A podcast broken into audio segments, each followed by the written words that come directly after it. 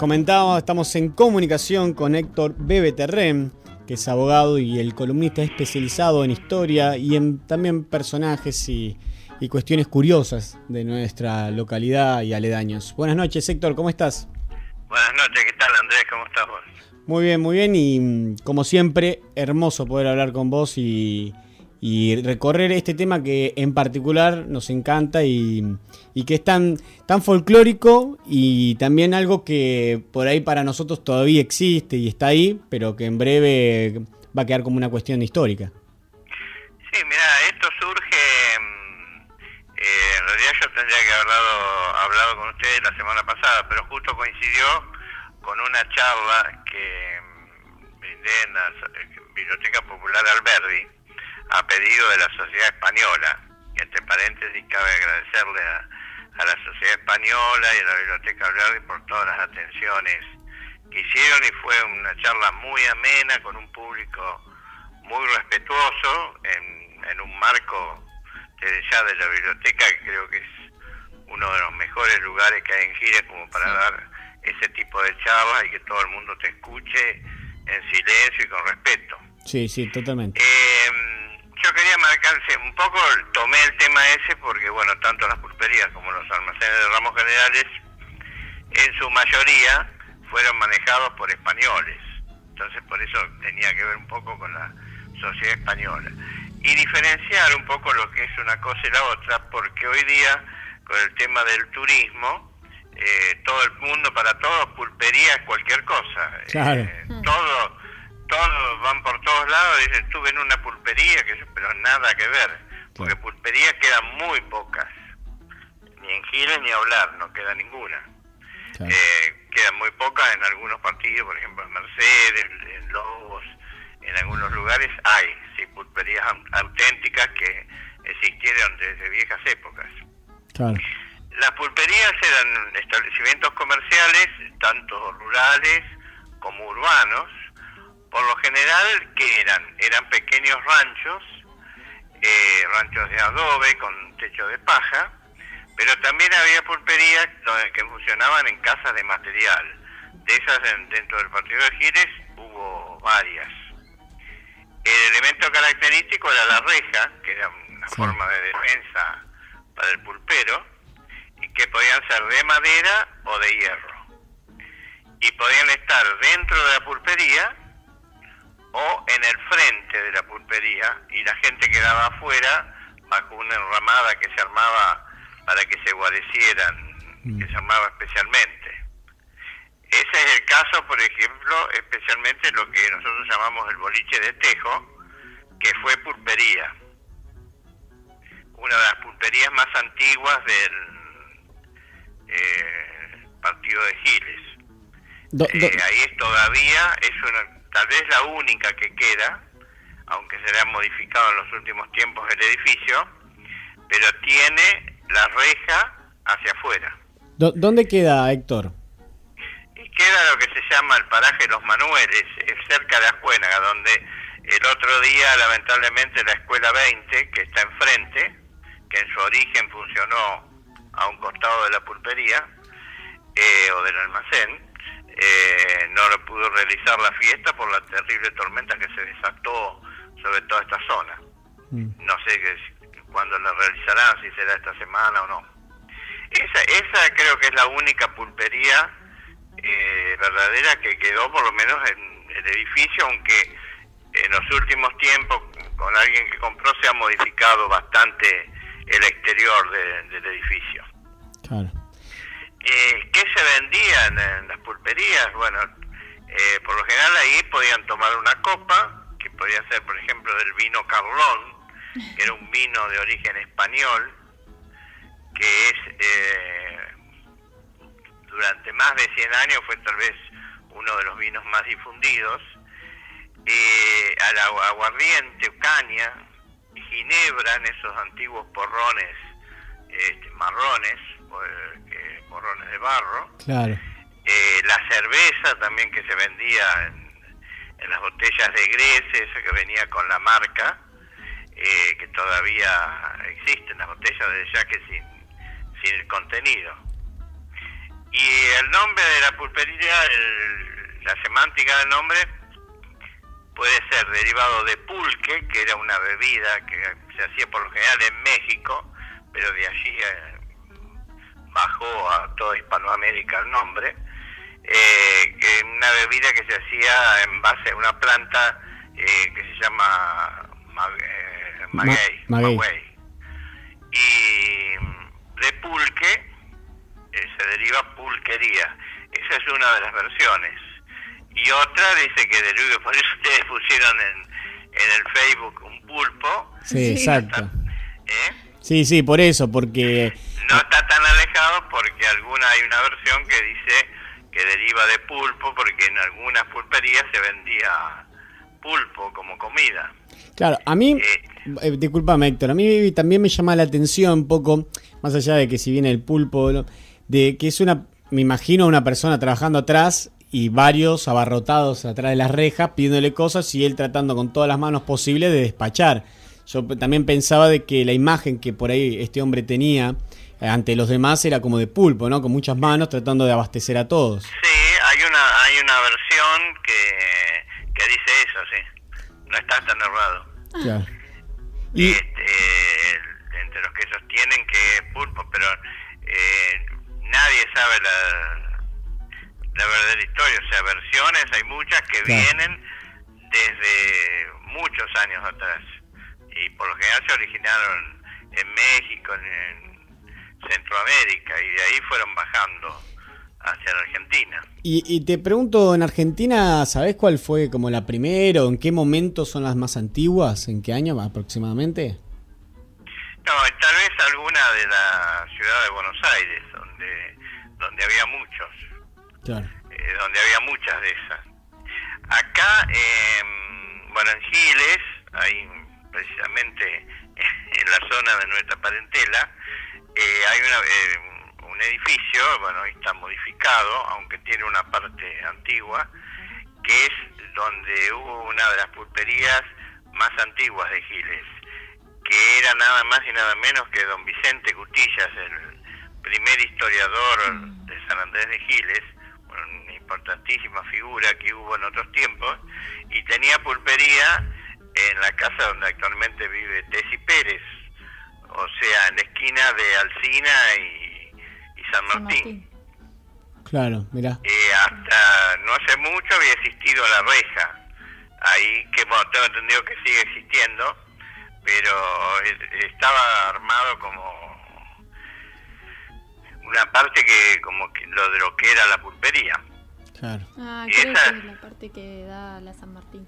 Claro. Sobre la calle San Martín está el edificio, se ha mantenido la parte antigua del edificio. Adentro está modificado. Claro. claro, aparte de adobe, todo, me imagino también que no con el tiempo eso es un peligro. Claro. Que, que muchas veces... Ah, después un edificio que existe, eh, aunque ya no es más pulpería, es la que se llama La Rosada, en, la Ruta 8, mm. eh, cerca de, del barrio Candil, de Solís, eh, que allí también hasta hace varios años estaba la reja. Después se modificó adentro y bueno, se sacó. Pero esa también fue una pulpería muy vieja como la, de Tejo. Y... Después también había pulpería en la Florida, por la zona de, la escuela número 6, para el lado de Villa Espil, que es lo que dio el nombre a todo el paraje. La Florida, que el paraje de la Florida se extiende en Giles y Mercedes. Pero el nombre originario viene de una pulpería que figura en planos antiguos y que se llamaba La Florida. De ahí como como la rosada, la blanqueada, bueno, había muchas pulperías que se llamaban La Florida.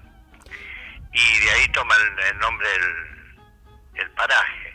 Después en Cucuyo estaba la pulpería del Tigre, también otra que eh, ahora varias décadas la demolieron, pero bueno, mucha gente llegó a conocer el, el edificio. ¿Por dónde estaba ubicada en Cucuyo?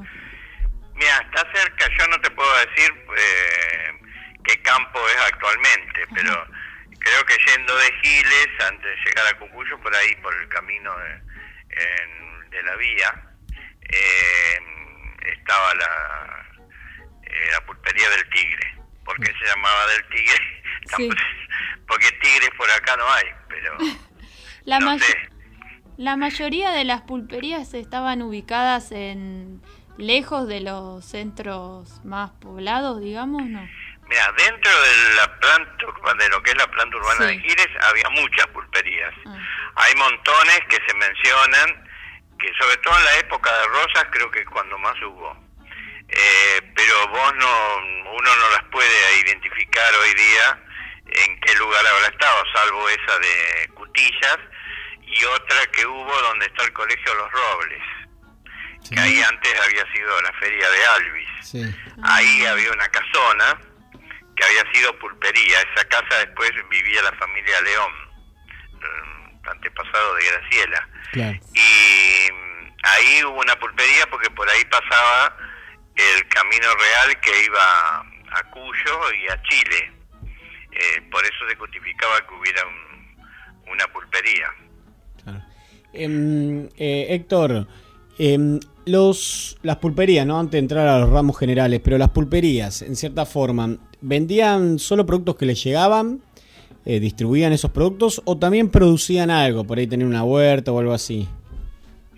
No, huerta no creo que hayan tenido. Eran, este, pequeños ranchos que estaban en, en medio del campo. Ahora, comida, por ejemplo, eh, daban de comer, porque en algunos censos antiguos yo, de acá, de la zona, he visto que en alguna pulpería, por ejemplo, una que estaba acá cerca de Ascuénaga, sobre el Camino Solís, que se llamaba la pulpería de Magadán, que don Francisco Magadán era un español que era el dueño, eh, ahí figura como una cocinera, o sea que quiere decir que daban de, de comer, por eso que es posible que en alguna pulpería se hayan dado pulpo de, Claro. De comer. Eh, Pero, por ejemplo, ma- mataban, no sé, algún animal y, y podían despachar eso, o, o ellos simplemente se dedicaban a, a- a vender productos eh, y no... no y el almacén era como lo que después fue un almacén, era la venta de, de distintos comestibles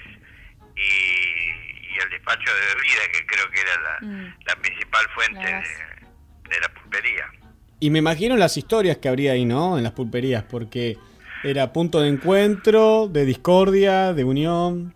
De juegos. de la ¿no? actuación de, de payadores, Sí, la taba, Sí. la famosa taba. Se jugaba la taba, eh, algunos dicen este, que había carreras de sortijas, también, por ejemplo acá en el camino a Ascuénaga, eh, frente a lo que es la granja de los abuelos de la familia Gallo, eh, en mitad del camino más o menos, eh, había una pulpería que era de material que después fue demolida y hasta no hace mucho tiempo que mm, para sembrar más hojas se sacaron las plantas antiguas que quedaban en ese rincón, que eran cinacinas, que es una Mm. planta de las más antiguas que existieron en la zona, que se usaba mucho, en vez de alambrado, bueno, se llenaba de cinacina para, para dividir lo- los campos. Y había otras plantas antiguas, pero bueno, un buen día, el año pasado o el, o el otro creo que fue, Mm. la sacaron pues, para sembrar todo el campo de Ah. soja que no hubiera ni una planta. En ese lugar estaba esa barbaridad. pulpería. Ahí se dice que estuvo Juan Moreira, Mira. Esa pulpería, y los viejos recordaban que ahí se corrían sortijas porque el camino, sobre lo que- no sobre lo que es el camino, sino sobre la orilla del camino era muy ancha y entonces había lugar para, para correr sortijas. Claro. Em, ¿Hay alguna historia que te acuerdes eh, sobre las pulperías y eso? ¿Alguna ¿Alguna así en particular? No, anécdota, la verdad que es un poco aburrido, ¿no? pero no, no, no he quedado documentada. Siempre la- de todas, las pul- por todas las pulperías, por todos lados te dicen que estuvo Moreira. Esa es la, porque también en Espora había otra pulpería que le llamaban la pulpería de Payón, que había un viejo edificio que mm, de- ahí funcionó por primera vez la escuela 13 y mm, también ahí se dice que estuvo que estuvo Moreira. Claro. Ahí después, bueno, en Solís, sobre el camino a Zárate, eh, había una pulpería que mm, dio origen a la Casa Terren de Solís. Sobre en ese solar donde estaba la pulpería se levantó después eh, el almacén de ramos generales de Casa Terren. Mira, ¿sabes que, ah, eh, vos tenés bueno un libro, ¿no? De sobre todos estos temas que estamos hablando. Claro, mi libro se llama de postas, caminos y pulperías. Em, en ese en ese libro vos tenés un mapa ubicado cada cada pulpería, cada ramo general. No.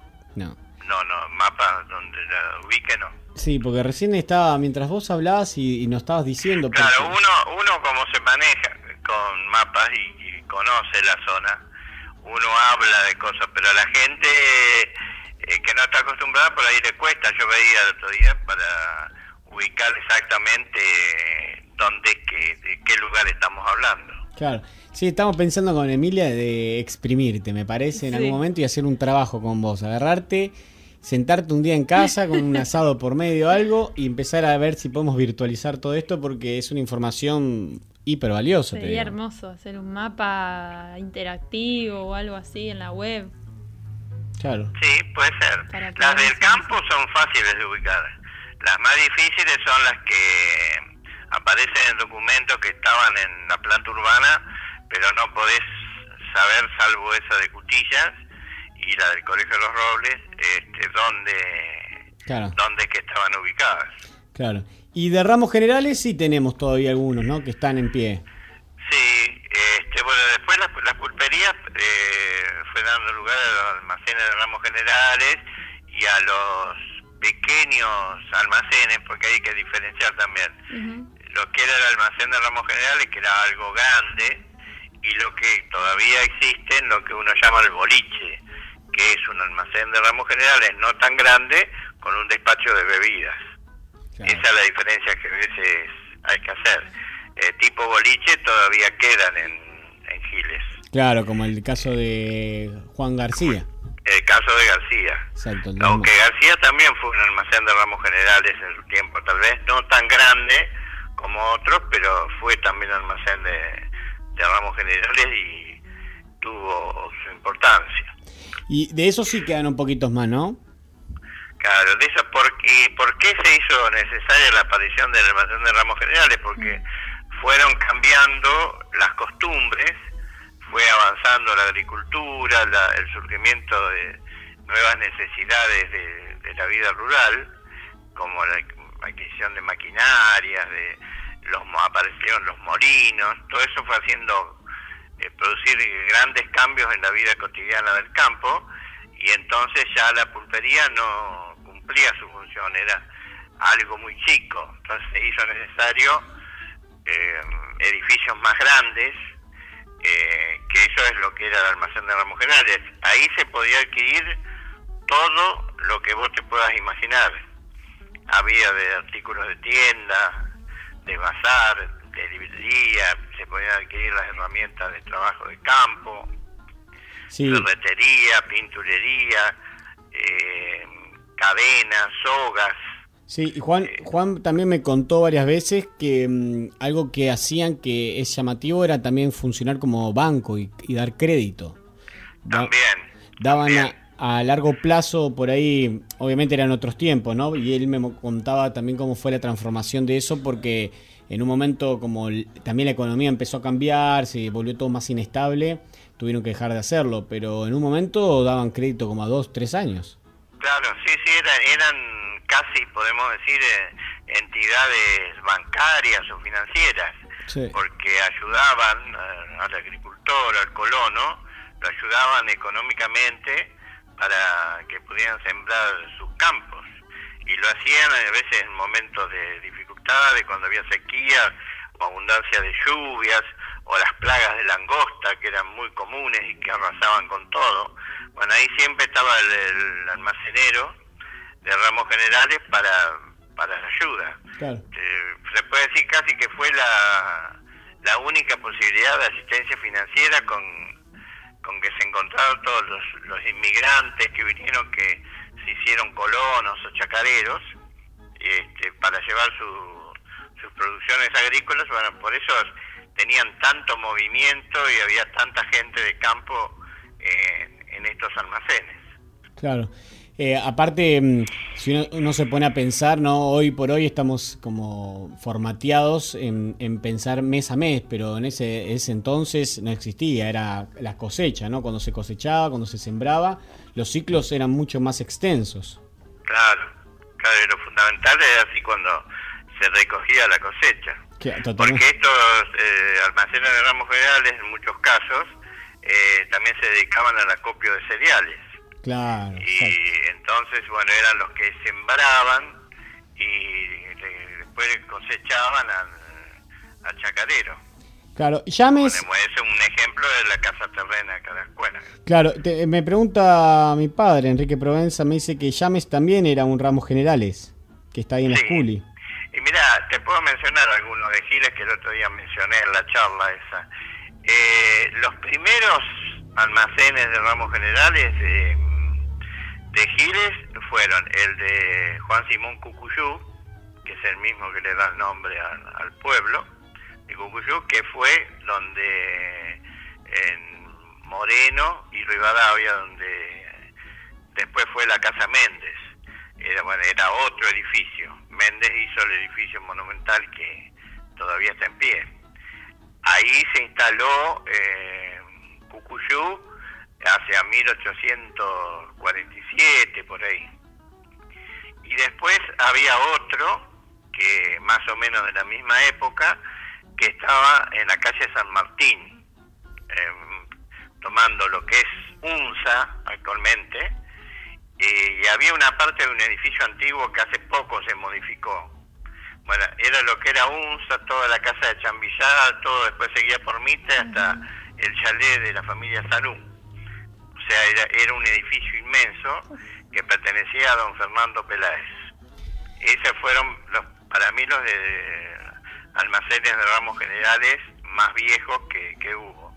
Después de ahí, de esa casa Peláez, eh, don Juan Pérez Ovide, que hay una calle que lleva su nombre, se, casó con la hija de Peláez y bueno, y, después vino y se independizó y puso la Casa Pérez donde hoy está Lombardi. Claro. Esos em, son edificios antiguos, pero después hubo por todos Giles. Eh, por ejemplo, la Casa Miguel Peláez, donde está Cacho Pizzi, 25 de mayo y Moreno, que fue creada en 1910.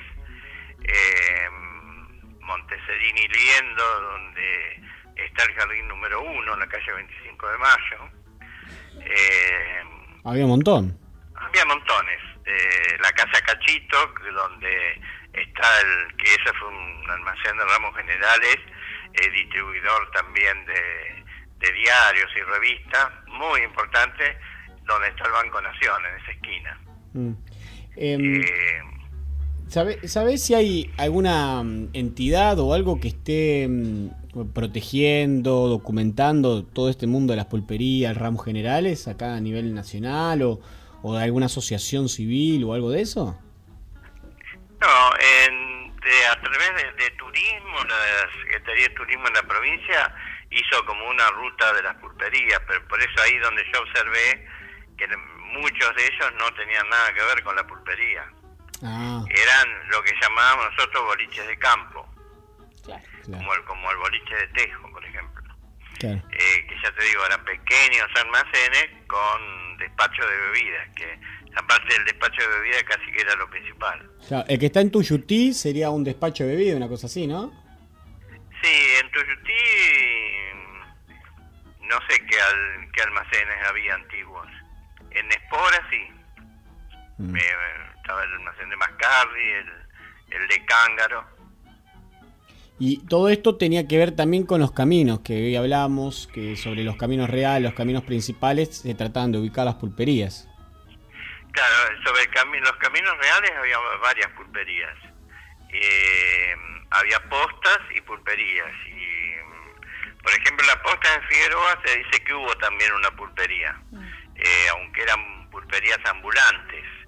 Eh, que le llamaban barracas, o sea, no un edificio dedicado a pulperías, sino que se armaban eh, pulperías así, bueno, ambulantes, como dije, para, bueno, cuando venía gente prestaba el servicio. Eso es lo que eh, dicen que nació también con el pueblo de Giles, cuando en 1806 se fundó Giles, eh, se hizo en la celebración de la primera misa y se instalaron eh, ahí pulperías ambulantes, lo que llamaban barracas. O sea que la pulpería, estamos hablando en víspera de San Andrés, mm. está desde el origen mismo de San Andrés de Giles, pero existían de mucho antes. Em, ¿Vos sabés si, si mm, en las pulperías o bueno, estos ramos generales, por ahí en los ramos generales no, pero eh, también había mm, actuaciones así, vos decías recién que por ahí recitaban un poco, yo me acuerdo, eh, pienso en los circos criollos, eh, y vos recién hablabas de las ferias itinerantes, ¿en algún momento esto convivía como de forma más estable? mira, acá, por ejemplo, el tema de las cuenas, donde se dio eso de la actuación de no, el, bueno, los circos, el circo criollo después, bueno, se instalaba en carpas en distintos lugares, por en Giles, en el campo, en los pueblos de campo. Pero había un tipo de negocio que es distinto a la pulpería y al almacén de ramos generales, pero es una mezcla que es la fonda. En la Cuénaga, por ejemplo, existió, bueno, donde está el club, existió una que fue la primera de la Cuénaga, pero la que uno más tiene más presente es la fonda de Forcini y allí venían eh, gente que hacía actuaciones de circo, pero que te hacían malabares o hacían pequeñas obras de teatro, que muchas veces utilizaban a vecinos que, les gustaba eso, lo utilizaban como actores, o los viejos cantores nacionales, eh, que hubo muchos en su tiempo, y que venían y actuaban eh, en esos lugares. Eh, esa es la documentación que queda de, de, ese tipo de actuaciones acá en esta zona. Claro, sí, vos sabés que mm, eh, eh, hace un tiempo un conocido había puesto una fonda y ahora me hiciste acordar porque él lo hizo en Capital, en San Telmo, y él hablaba mucho de, de ese lugar que había comida, despacho de bebidas, pero que principalmente también uno iba a relajarse a ver cómo hacía actuaciones y música. Claro, la fonda era un tenía un almacén eh, con despacho de bebidas y, y también daban de comer, tenían comedores, por ejemplo la fonda de Forcini, que desgraciadamente la mayor parte se, se derrumbó, eh, tenía un comedor diario donde comían casi todos los empleados de, del ferrocarril, sobre todo de noche, porque de día los de la cuadrilla, pero de día comían en su mismo trabajo.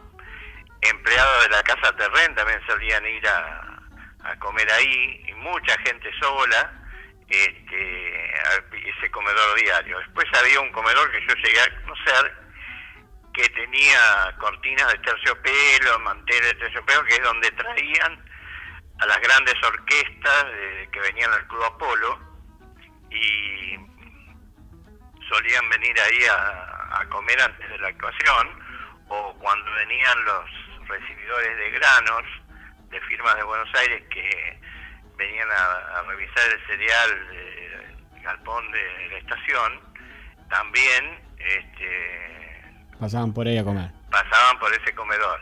Y había varias piezas donde daban alojamiento. Ah, O sea, es algo que, que ahora en la escuela no hay con todo el turismo. Este, tenían tres, cuatro piezas donde daban de dormir. Era, era, era un, tipo de comercio también de mucha importancia. Sí, totalmente, totalamente. Eh, bueno, ¿tenés algo más que quieras agregar a, este vasto no, tema? hemos hablado demasiado.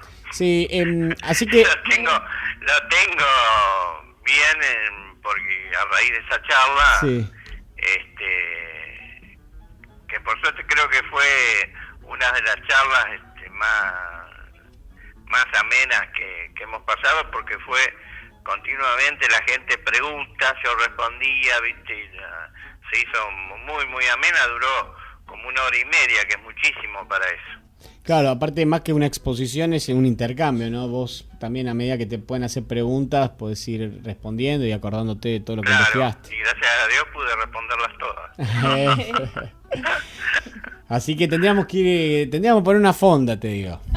Me gustó esa Me idea. gustó la idea de una fonda, ahí en Ascuénaga. Eh, bueno, Héctor, como siempre, es para nosotros un placer enorme poder hablar de estos temas que, que son lindos temas para recuperar y también para preservar, porque como te decía, esto está dependiendo hoy por hoy, en el caso de Juan García, que siempre hablo de él o que me acuerdo y que vamos ahí, hicimos varios programas itinerantes. eh, todo esto a veces, muchas veces depende de la persona, de la persona cuando ya no está, a veces el lugar cambia, muta y a veces Claro. se pierde. Y también por otro lado la protección que puede hacer el Estado a través de diferentes normas para que estos lugares prevalezcan y, y aunque sea quedan como edificios históricos, ¿no? Sí, que se han declarado lugares significativos. Claro. Que no sé si lo de Juan fue declarado, creo que sí. Eh, lo de Juan sí tiene una declaración de, de lugar de interés. Eh, porque hay muchos lugares en Chile que fueron declarados este, lugares significativos. Y evitar que desaparezcan esos edificios, porque con la modernidad, viste, enseguida todo se tira abajo y se moderniza. Claro. Sí, lo de Juan acá lo confirmamos, es un lugar significativo. Eh, pero sería lindo que pueda ese lugar, por ejemplo, ser declarado de patrimonio cultural, por lo menos San Andrés Giles, ¿no? Sí, creo, algo dice afuera, me parece que tiene un, un cartel. Yo no recuerdo de que haya ordenanza, pero creo creo que alguna en su momento se debe haber dictado. Bueno, bueno, Héctor, como siempre, un placer hablar con vos. Bueno, igualmente para mí. ¿eh? Y gracias por el espacio. Esta es el la última presentación del año, Sí. después nos saludaremos. Sí, tal cual. Este, Y- y vamos a ver si algún el momen- año que viene. Vamos a ver si podemos en algún momento hacer alguno desde allá, de, de, Ah, con, con imitando esto de la fonda que decíamos recién, con comida casera. Sería lindo. Acá Jerry hace cara, dice Hay Jerry. que buscar el, el lugar. Sí. Sí, sí, es difícil. Pero bueno, ahí O el por ahí club. cambiar de Más en, día. el- más en este tiempo de fin de año. Sí, por supuesto, No, no, ahora no, no. no, no, Estamos, no. estamos- Ahora no. estamos hablando de otro momento más adelante. Ahora no pidas nada en ningún lado. No, No. ahora no, ya es demasiado. Hay que cerrar la persiana. Eh, Bueno, bueno, chicos, un, un placer como siempre, Héctor. muchas gracias y un abrazo. Igualmente Bueno, para abrazo vos, grande. gracias Héctor.